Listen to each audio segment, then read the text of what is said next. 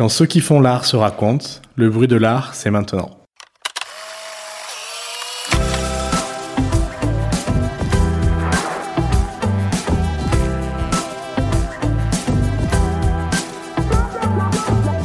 Nous sommes Victoria Le Bolloc Salama et Florian Champagne, et à l'hôtel de Lille, nous recevons Théophile Callot. C'est un éditeur et curateur d'une trentaine d'années. En 2011, alors qu'il est encore étudiant à Bruxelles, il fonde Theophil's Papers. Au début, c'est une simple plateforme nomade de découverte de publications. Puis Theophil's Papers se transforme en librairie et en 2013 en maison d'édition avec la publication du livre de l'artiste Valériane Goalec. Quelques éditions de livres d'artistes plus tard, Théophile Callot signe la curation de l'exposition Copie, qui s'est tenue à la galerie Eric Mouchet à l'automne 2018. Dans cet entretien, Théophile Callot retrace la naissance de Théophil's Papers, explique son rapport au livre, ses réflexions sur la manière de présenter cet objet au public, et revient sur le protocole curatorial de copie, véritable exercice de décomposition et de mise en parallèle du travail d'éditeur et de celui de curateur. Bonjour Théophile. Bonjour. En une phrase, comment est-ce que tu te présenterais à quelqu'un qui ne te connaît pas? Hmm, Alors, je m'appelle Théophile Callot, j'ai 31 ans, j'habite Paris depuis deux ans et je travaille dans le monde de l'édition d'artistes. Tu as étudié le design graphique à l'Axe Sud Marseille et puis ensuite à l'école de recherche graphique à Mhm. Bruxelles. Qu'est-ce qui t'a amené à faire ce choix d'études? Euh, j'ai toujours euh, été dans le, dans le dessin, dans l'art, et j'ai tou- j'ai toujours été euh, très manuel, disons. Euh, et à la fin, euh, tout ce qui est lycée, etc., je devais faire un choix. Et du coup, cette école est un petit peu venue par hasard euh, à Marseille, au moment où je savais vraiment pas trop quoi faire. C'était un peu au dernier moment. Je crois que ça devait être genre en, en août. euh, où je savais pas encore ce que j'allais faire euh, en septembre. T'habitais à Marseille à ce moment-là? j'habitais à côté de Marseille, euh, dans un petit village qui s'appelle Saint-Étienne-du-Grèce, en Provence, à côté de Saint-Rémy-de-Provence, entre Arles et Saint-Rémy-de-Provence. Et du coup, on a trouvé cette école, j'ai fait un entretien et hop, j'ai commencé là-bas à Marseille, où j'avais un petit peu une attache, puisque mon frère vivait là-bas à l'époque. Donc euh, voilà, j'ai commencé cette école de graphisme et qui était aussi une école de d'illustration, de dessin. Donc on a fait beaucoup de dessins académiques, etc. Et petit à petit, on lâchait les crayons pour aller euh, plus sur l'ordinateur, disons. Tu fondes en 2011 Theophil's Papers. Peux-tu nous expliquer en quoi cela consiste? Euh, effectivement, j'étais encore à l'école quand j'ai créé Office Papers. Euh, là, j'étais à l'ERG. L'ERG, c'est une école qui est euh, beaucoup moins euh, classique en fait que Axe Sud, qui elle formait réellement des designers graphiques, etc. Où l'ERG, on est plus sur, enfin comme son nom l'indique, école de recherche graphique. On est vraiment plus sur de la recherche, sur de l'expérimentation autour du graphisme en fait. Donc on n'est pas là à répondre en fait à des commandes. On est plus là à utiliser le graphisme comme un outil. Euh, et ensuite, euh, évidemment, on, peut être plus ou moins euh, corporate quoi dans, dans notre démarche. Là, quand j'étais à l'air et que j'ai créé Office Papers, j'avais un petit peu moins l'impression d'être graphiste. Enfin, on, avait, ouais, certains disent que c'est du graphisme d'auteur. Enfin, je m'éloignais un petit peu de la commande, etc. Et du coup, ce qui a fait que j'ai créé Office Papers, tout d'abord pour montrer ma production en tant que graphiste, en tant quand je faisais des, des fanzines, etc. Et puis aussi ceux de mes amis euh, qui étaient à l'école et aussi euh, mes amis qui étaient à Paris, qui étaient à Marseille, qui eux aussi avaient leur propre production. Aujourd'hui, en quoi ça consiste? Au début, c'était pour promouvoir euh, les, tout ce qui est print, fanzine, gratuit. Donc pour vous expliquer, j'étais allé à Londres parce que j'assistais Frances Horn qui avait la foire du livre de Bruxelles qui se déroulait au Wills, qui s'appelait Pay-Per-View Art Book Fair, maintenant qui s'appelle Wills Art Book Fair. Et on avait fait un, satellite à Londres, et du coup j'avais récupéré plein de fanzines comme ça là-bas, gratuits. Du coup je me suis dit, bon, bah, je vais distribuer ça euh, à Bruxelles, c'est des choses qu'on voit pas, c'est de la petite production, je vais le distribuer. Donc au début c'était du gratuit, et ensuite je me suis dit, bon, bah, il y a plein de choses qui sont à ma portée et qui sont du payant. Euh, mais à une petite échelle, comme par exemple, euh, là on est plus sur du fanzine d'artiste, mais on était aussi sur du magazine, donc il y avait aussi euh, Cosa Mental, qui est un, magazine d'architecture, enfin à l'époque qui était un magazine d'architecture maison, qui est une maison d'édition, et aussi le magazine qui s'appelait L'Imparfaite. Et voilà, c'est des choses qui étaient ici à Paris. Moi, j'étais à Bruxelles dans mes contacts et j'ai commencé à les diffuser là-bas. Et donc, c'est devenu une sorte de librairie sans avoir d'espace. Et du coup, maintenant, euh, les choses ont énormément évolué parce que finalement, euh, ensuite, c'est devenu une maison d'édition. Et puis là, ça évolue vers euh, le commissariat d'exposition, mais toujours en lien avec, avec l'édition. Donc oui, Office Papers se transforme petit à petit selon les rencontres au fil des années et selon aussi mes envies. Pourquoi est-ce que tu as ressenti le besoin d'appeler ça avec un nom qui soit différent du tien? On, on- m'a dit à l'époque, euh, mais t'as un très joli prénom, il faut que tu gardes ce prénom euh, dans ton, dans le projet de ton, dans le nom de ton projet, et il faut ajouter un second, un second mot, parce que sur le web c'est toujours plus simple quand il y a deux mots qu'un évidemment. Et du coup, l'idée c'était de montrer euh, mes papers. Donc, ce que, ce que j'ai appelé mes papers, c'est euh, mes journaux, mes zines, mes, la production. Pas les miens en tant que, en tant que créateur, mais en, en tant que euh, collectionneur, disons. Au début de Theophil's Papers, tu proposais essentiellement de rassembler à Bruxelles donc un certain nombre de publications que tu appréciais Ouais. ou qui étaient rares, qui étaient parfois importées de l'étranger. Tu proposes de les faire découvrir, et notamment celles que tu édites, à travers toute l'Europe. Ouais. Ça, c'est quelque chose que tu appelles panorama, ces événements que tu fais Exactement. dans toute l'Europe. Qu'est-ce que c'est euh, l'élément déclencheur vraiment qui t'a donné envie de créer Theophil's Papers? Ben, l'élément déclencheur, c'était vraiment de diffuser de la production qui était plutôt euh, de jeunes artistes. Et j'avais une sorte de baseline, c'était euh, euh, select, pff, je sais même pas le dire en anglais, parce que c'est un anglais de merde. Euh, chercher, euh, sélectionner et diffuser, en fait. Voilà, je vais me faire en français, ça semble ridicule. Euh, et du coup, voilà, c'était ça un peu le leitmotiv. C'était de chercher des, choses, les sélectionner comme vraiment pour prendre les choses qui, m'intéressent et ensuite les diffuser à un, public qui qui en avait pas euh, l'accès. Je me suis pas dit bon, je lance ma boîte, je fais un business plan et il faut que j'aille là, là, là et dans deux ans euh, je serai là. Mais euh, en fait, je l'ai pas vraiment vu comme un projet professionnel parce que j'étais encore à l'école. Mais en même temps, je l'ai montré, euh, je l'ai montré à, mes profs parce que je leur dis bon, bah là, je bosse plus trop pour les projets scolaires, mais je fais ça. Et du coup, ils ont totalement adhéré, ils ont adoré. C'est devenu petit à petit un, projet professionnel. J'ai créé le panorama pour euh, euh, bouger en fait, et toujours dans cette euh, dans ce dynamisme de diffuser à des personnes qui n'ont pas accès à une certaine sélection de livres. Bah, je me suis dit, bon, bah, enfin, je vais le montrer à mes amis, à ma famille dans le sud de la France. Et là, c'est où j'ai fait le premier panorama. Et en fait, on, a fait ça dans, un, dans une grange, dans le moulin. on habite dans un moulin, en fait, et du coup, c'était dans une grande grange.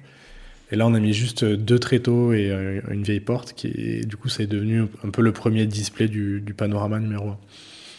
Et ça, t'es arrivé à faire venir des gens extérieurs? Euh, non, c'était principalement euh, la famille et les amis en fait. Et c'était euh, du. Ouais. Ça s'est ça s'est organisé comme ça, mais je crois que je l'avais mis sur mon, mon Tumblr à l'époque quand même. J'avais fait un, un truc public, mais finalement qui n'était pas vraiment.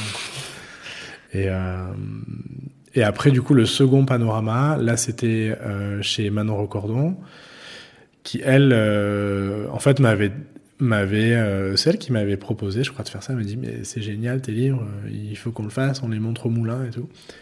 Et c'est une de tes amies ou et ensuite sur Tumblr? Enfin, non c'est ce ma nièce D'accord, ok. et euh, et du coup euh, elle m'a dit ah mais attends on en fait un on en fait un t'en fais un euh, dans le sud et puis après on en fait un à Paris et du coup le second panorama c'était dans son salon à Paris donc elle avait tout viré dans son salon et moi j'étais venu avec euh, euh, quelques un petit dispositif et du coup c'était le panorama numéro 2 et là c'était public Euh, Mais c'était chez elle quand même. c'était réellement public, c'était chez elle dans un appartement, mais comme il se passe plein d'expos et plein d'événements maintenant dans les appartements.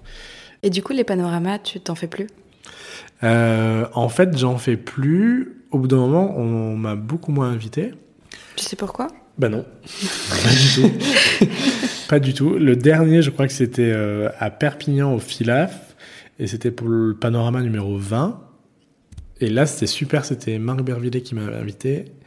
Marc Vervillet, il s'occupait euh, à l'époque euh, de la partie livre et des invités, je crois. C'est lui qui m'avait invité. Mais maintenant, il est plus dans le film. Mais ça, c'était le dernier panorama. Et en fait, euh, effectivement, là déjà, on commençait à moins m'inviter. Et petit à petit, on m'a, on a, on m'a plus invité. Mais tu avais envie de relancer le, le Bah, projet? maintenant, c'est un petit peu différent puisque du coup, là, c'était le panorama, c'était vraiment la produ, c'était vraiment une sélection de libraires. Et maintenant, euh, la partie librairie, euh, je la fais plus. J'ai deux trois cartons, mais je, je, fais plus de librairie. Donc, faire des panoramas en tant qu'éditeur, pourquoi pas. Mais après, euh, j'ai pas énormément de titres aussi en tant qu'éditeur. Il y a, certains qui sont épuisés. Donc euh, ouais, c'est peut-être quelque chose qui est maintenant qui est fini. En fait, quand Eric Moucher m'avait invité, c'était un peu l'idée, mais euh, du coup, c'était plus d'actu, donc euh, moi, je lui ai proposé vraiment autre chose qui était qui était plus sur mes problématiques actuelles. Quoi. En 2013, tu édites euh, donc avec Valérian Goalec Éléments structure horizontale 01. C'est Mhm. donc le premier ouvrage que tu as édité euh, avec Theophilus Papers. Qu'est-ce qui t'a poussé dans la voie du métier d'éditeur? Euh, évidemment, j'étais entouré de livres tout le temps et souvent on me disait mais pourquoi tu sors pas un livre? Pourquoi tu fais pas éditeur? Je ne sais pas. Parce que euh, il y a plein de libraires. Du coup, je commence à être libraire. Il y a plein de libraires qui sont également éditeurs en fait. Enfin, il y a très longtemps, c'était ça. Tous les libraires étaient éditeurs. Euh, mais moi, je me dis non, non, non, c'est déjà pas mal de boulot et puis c'est un, autre job encore. Et en fait, euh, Valérian Goalec et Alexis Jacob préparaient euh, ensemble un livre. Et du coup, bah, c'était, et c'est toujours de très bons amis. Et du coup, moi, je suivais le projet un peu de près. Et je commençais à regarder, machin. Et puis, ils en parlaient. Et du coup, j'ai dit, mais euh, si vous voulez, je peux me mettre dans la boucle et je peux l'éditer. Et du coup, c'est un peu comme ça que le métier d'éditeur a, commencé. Là, c'est pareil, j'ai pas fait de business plan et je me suis dit, bon, allez, finalement, je suis éditeur. C'est un peu tombé comme ça. Et, euh, et du coup, voilà, je suis arrivé à un moment où le projet était pas mal avancé, mais du coup, j'ai amené plein de choses euh, plus, plus pratiques et plus euh, réelles euh, dans le monde de l'édition et après du, dans le commerce aussi de l'édition. Et, euh, et du coup, c'était un, un, un super, un super projet. Et puis, c'était surtout un, un très bon début de collaboration avec, euh, avec ces deux personnes. Comment est-ce que tu choisis les artistes avec lesquels tu collabores en tant qu'éditeur? Bah là, du coup, euh, Valerian Gualex, c'était le premier artiste avec qui j'ai collaboré et qui était un ami. Et, euh, et ça a vraiment réellement débuté comme ça. Donc Alexis Jacob, c'était le troisième, le deuxième livre que j'ai édité. C'est également un ami. Euh, le troisième, il me semble que c'est Marie Angeletti et qui était également une amie. Euh, voilà, ça s'est d'abord fait euh, comme ça dans mon réseau et en fait petit à petit. Euh, des personnes m'ont contacté que je connaissais pas, euh, des amis d'amis, donc c'était un petit peu comme ça. Et après, euh, bah évidemment, c'est des artistes euh, pour lesquels j'apprécie leur travail, auxquels je suis sensible et que j'ai envie de soutenir, et aussi qui sont euh, qui sont jeunes. Si c'est pas jeune dans leur âge, c'est peut-être jeune dans leur production ou dans leur euh, manière de, de travailler. Pour moi, le médium du livre est un, est un autant un médium de, de production en tant que livre d'artiste, c'est qu'un médium de, de promotion et de, et de diffusion, évidemment, parce que c'est une pièce, une œuvre, si on peut dire, qui, qui peut aller euh, de l'autre côté de la planète, et ça pendant des années et des années. Quoi. Comment se déroule le processus de collaboration en général? Euh, C'est vraiment du cas par cas. Mais euh, moi, ce qui m'intéresse euh, dans la production d'un livre, c'est vraiment la collaboration et euh, la collaboration entre l'artiste, le graphiste, parce que même moi, en étant graphiste, du coup, je fais pas les propres livres que j'édite parce que déjà, ça s'est pas amené comme ça. Et puis, en fait, j'aimais bien aussi le fait qu'il y ait un, un, autre interlocuteur et qu'il puisse y avoir un, un échange à trois. Ce qui m'intéresse, c'est vraiment l'échange à trois et parfois à quatre. Parce que, par exemple, quand on fait de la risographie, là, on, fait appel à un imprimeur euh, qui fait de la riso. Et la plupart du temps, on est passé par euh, Nicolas Stork à Bruxelles. Et là, bah, du coup, euh, comme on rentre dans la technique de la riso, la collaboration, elle se fait aussi avec l'imprimeur. Au niveau du, processus, euh, c'est assez différent. C'est parfois on a envie de faire un projet ensemble et du coup on le commence. On se dit bon ben on fait un projet sans qu'il y ait encore une production. Parfois la production est quasiment prête. Euh, il m'était déjà arrivé que l'artiste arrive avec euh, euh une, première, un premier jet d'un livre ou alors une matière première déjà prête. Mais c'est très rare. Euh, qui est quelqu'un qui arrive avec un projet tout fini, un budget tout trouvé et euh, que tout soit bouclé parce que du coup en fait moi ça m'intéresse pas trop quoi. Mais bon ça peut peut-être arriver autant je, il peut y arriver, ça peut arriver qu'un quelqu'un arrive et dise voilà j'ai ce projet et je fasse waouh waouh wow, super super super allez allons-y. Mais pour le moment non. Est-ce que tu dirais que ton geste d'éditeur s'apparente à celui d'un curateur? Euh, Oui, il y a quelque chose comme ça parce que pour, pour, moi, quand je, je, travaille sur un livre ou je travaille sur une exposition, c'est un petit peu la même démarche. Euh, comme je disais tout à l'heure, bah, c'est du partage et de, surtout de l'échange en fait. Comment est-ce que toi tu considères ce rôle de commissaire d'exposition?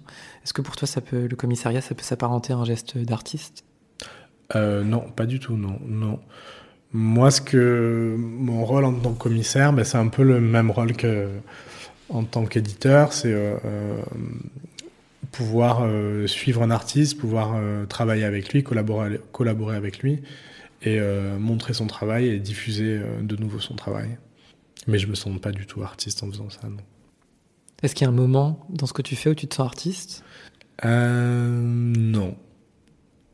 Je me sens, je, je, déteste ce terme, mais je me sens créatif. mais non, je ne sens pas artiste, non. À l'automne 2018, tu as signé la curation de copies à la galerie Éric Moucher, mm -hmm. où les artistes Christian Ashman, Félicia Atkinson, Valérian Golec, Ronan Lecreurer et Caroline Réveillot étaient invités. Ce sont tous des artistes avec lesquels tu avais déjà travaillé. Est-ce que tu peux nous expliquer cette exposition en quelques mots? Comme je le disais tout à l'heure, euh, Léo Marin, du coup, qui est directeur de la galerie, m'avait invité parce qu'il était intéressé à, mon approche euh, de l'édition. Du coup, moi, je lui ai proposé de parler d'édition, mais, mais pas d'en parler forcément avec des livres, mais plutôt avec des œuvres qui avaient un lien avec l'édition. Et euh, un lien avec euh, l'édition, mais pas forcément l'édition d'un livre, ça peut être aussi l'édition d'un multiple, parce que du coup, en tant qu'éditeur aussi, je me suis rapproché vers le multiple et il m'est arrivé d'éditer de, des multiples. Ce que j'appelle un multiple, c'est une, œuvre d'art multipliée j'édite pas une tasse ou, euh, ou un stylo, tu vois, c'est des objets qui peuvent être plus proches de, l'édition. Donc, par exemple, euh, avec euh, Renan Le Creuret, j'ai édité un multiple euh, qui, qui se trouve dans une boîte, qui est imprimé avec un petit objet, donc il y a quelque chose qui peut être proche du livre, ne serait-ce qu'au niveau du format, au niveau de la technique. Ce sont des œuvres qui ont été conçues pour l'exposition? Oui, elles ont toutes été conçues pour l'exposition et euh, l'idée c'était de, de, de, faire un travail en amont de l'exposition, comme j'ai été invité euh, euh, en avance, enfin quasiment deux ans à l'avance, j'ai commencé une sorte de collaboration avec les artistes, commencé à en, en parler à ce moment-là. Et l'idée c'était de produire un multiple, un print, un livre avant l'exposition et ensuite de produire une pièce qui était en rapport à l'exposition et qui serait montrée dans l'exposition.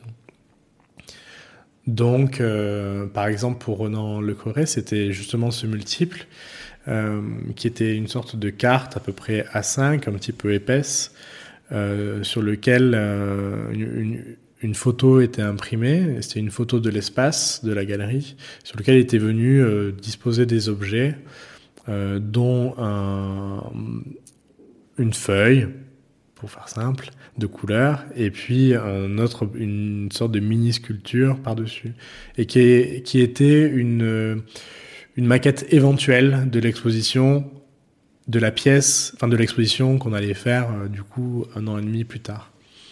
Et ce qui fait que la pièce qu'il a montrée lors de l'exposition, c'était euh, une sculpture qui était semblable à ça, et euh, une sorte de sculpture en toile qui était aussi semblable à ce qu'il y avait sur cette maquette. Et du coup, là, c'était des pièces qui étaient multiples ou c'était des pièces uniques? Ça dépendait.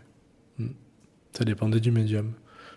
et du coup, pour cette exposition, j'ai proposé à certains des artistes de l'exposition à venir travailler en résidence pendant une semaine, donc dans ce moulin là où j'avais fait mon, premier panorama, à venir travailler une semaine à la préparation de cette exposition.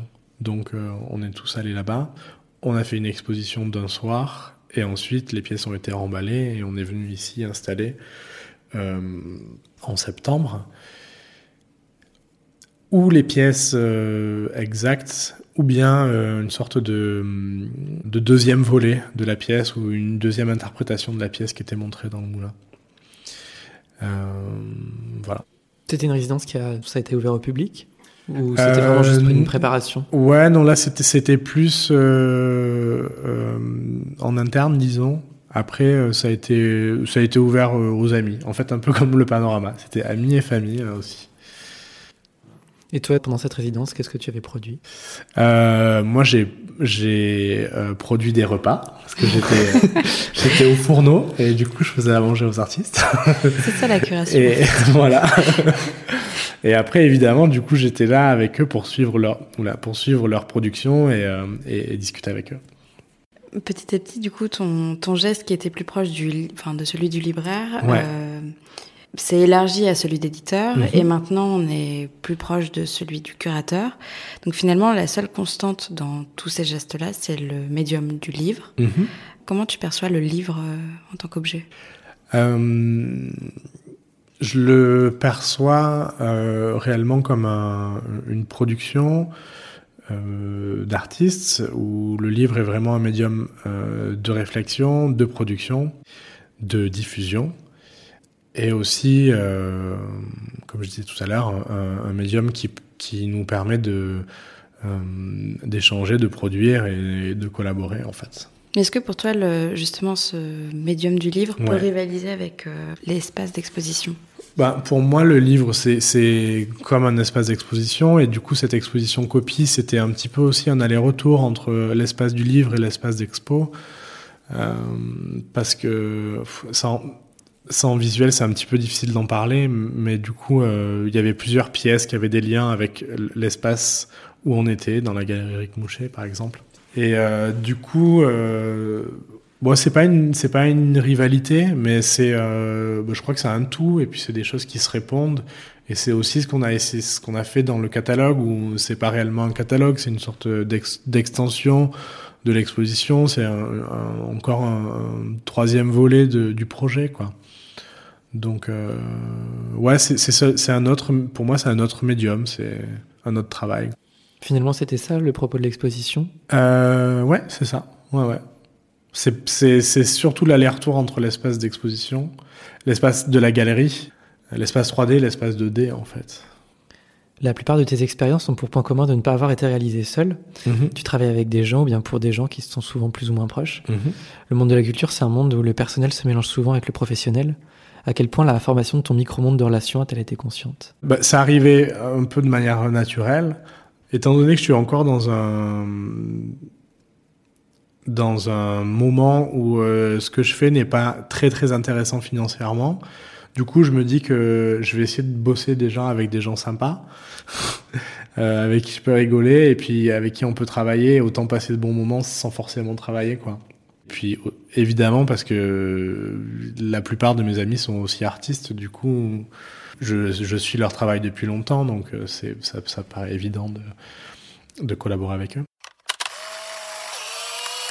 À combien d'exemplaires tu édites les livres que tu... Alors, ça dépend. Le, le, plus petit nombre d'exemplaires, c'est les livres avec euh, Dieudonné Cartier, où c'était 20 exemplaires. Et euh, le maximum, ça a été 500 exemplaires. Est-ce que pour toi, la, le, le, nombre d'éditions et de tirages est important? Est-ce que le fait que ça soit limité, ça donne plus de valeur à l'objet? Ça dépend. Je suis pas trop dans le fétichisme du euh, le livre rare édité à seulement 20 exemplaires qui va vite partir, etc. Euh, c'est vraiment du cas par cas selon le feeling et, et, les budgets évidemment. Par exemple, le fait de ne pas retirer des ouvrages, ouais. ça vient de quoi si c'est pas de ce désir de garder la rareté euh parfois un livre ça marque un temps aussi dans une période etc. Et puis même si on le trouve bien des années après, on se dit bon bah peut-être que même si on me le demande trois fois, une fois qu'il est épuisé, euh, une fois que je l'aurai tiré 400 euh, fois, bah, finalement, euh, je vais en vendre trois. aux trois personnes qui le voulaient et peut-être que les trois personnes finalement elles vont dire ok bah d'accord je vous tiens au courant et puis finalement elles vont jamais l'acheter donc ouais c'est peut-être pour ça que ça suffit juste de faire un tirage quoi et puis en fait aussi je des livres, j'en ai encore plein dans des cartons et qui sont pas encore vendus, quoi. Parce que je travaille euh, principalement avec euh, des artistes qui sont euh, peu connus, parfois qui sont pas encore sur le marché de l'art ou qui ont pas de galerie. Donc, pour arriver à toucher un public qui connaît pas ces artistes et qui achète un livre enfin je sais pas, c'est très rare, je sais pas si vous ça vous arrive à vous, mais d'acheter un livre euh, d'artiste, d'un artiste que vous connaissez pas et d'un éditeur que vous connaissez pas, c'est euh, quand même assez rare, quoi. Mettre 30 euh, balles, c'est un peu rare. Du coup, je suis très touché quand les gens achètent parce que du coup, c'est quand même une petite échelle et des artistes qu'on connaît pas trop. Donc c'est pour ça que ça sert à rien d'en faire 1000 non plus parce que après il faut arriver à les vendre. Justement, pour toi, qu'est-ce que ça veut dire de collectionner de l'art? Euh, Pour moi, collectionner de l'art, euh, moi, ce que j'apprécie quand je collectionne, bon, je collectionne pas trop. Hein, c'est encore euh, un peu la même chose. Je collectionne des, des œuvres de mes proches et d'artistes que je que je soutiens. Et du coup, ce qui, bah, c'est un, un peu le, oui, c'est vraiment la même chose. C'est euh, suivre le travail d'un artiste, euh, le soutenir évidemment aussi en pouvant en, achetant une de ses pièces et, euh, et, voir comment son travail peut évoluer. Est-ce que toi tu te considères comme un collectionneur? Pas réellement, non, non, parce que c'est vraiment rare que j'achète quelque chose. Et même collectionneur de, de fanzines, non?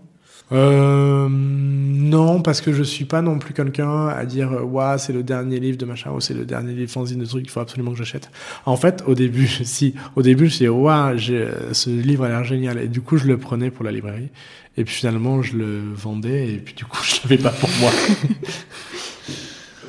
et t'as gardé ce rapport là euh, même en n'ayant plus vraiment de librairie en étant plus passé éditeur? Euh, un petit peu, ouais. Mais du coup, je c'est pas forcément. Maintenant, du coup, je les achète pas. Quoi. Donc, je suis pas le genre de personne à avoir une énorme bibliothèque de tout un mur. Enfin, de toute façon, parce que j'ai un tout petit appartement, donc pour le moment, ma bibliothèque elle est comme ça. Mais euh, ouais, non, c'est pas. Je suis pas un gros collectionneur de livres. Quel conseil donnerais-tu à quelqu'un qui aimerait découvrir euh, le livre d'artiste ou les multiples, mais qui ne saurait pas par où commencer?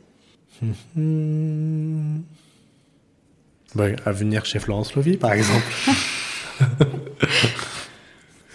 Et je lui montrerai ce qu'on a. Dans ta carrière professionnelle, quelle est la critique qui t'a le plus touché? Euh, Mince, je trouve pas. Ah si, il y a pas longtemps, on m'a dit, euh, si si, Eva qui travaille au Wills, qui m'a dit, euh, non mais de toute façon, euh, en fait, tu étais un petit peu pionnier, pionnier dans, dans ce monde-là des éditions et, et de, du mouvement, euh, de, des, des, librairies éphémères, éphémères, etc. Je fais Ah, bah ouais.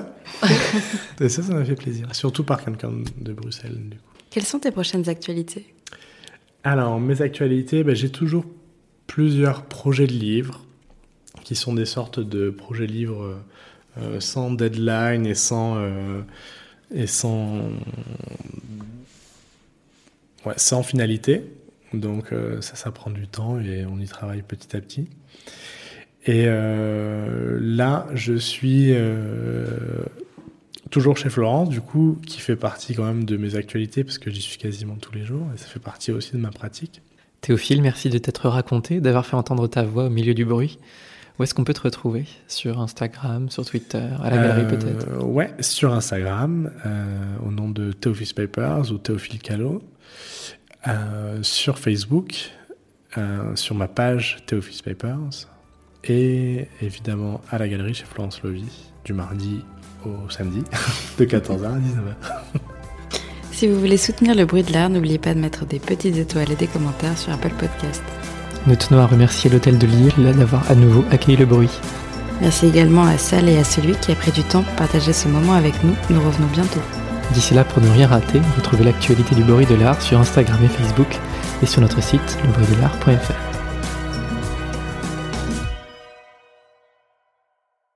Merci. Au revoir, merci. Au revoir Théophile.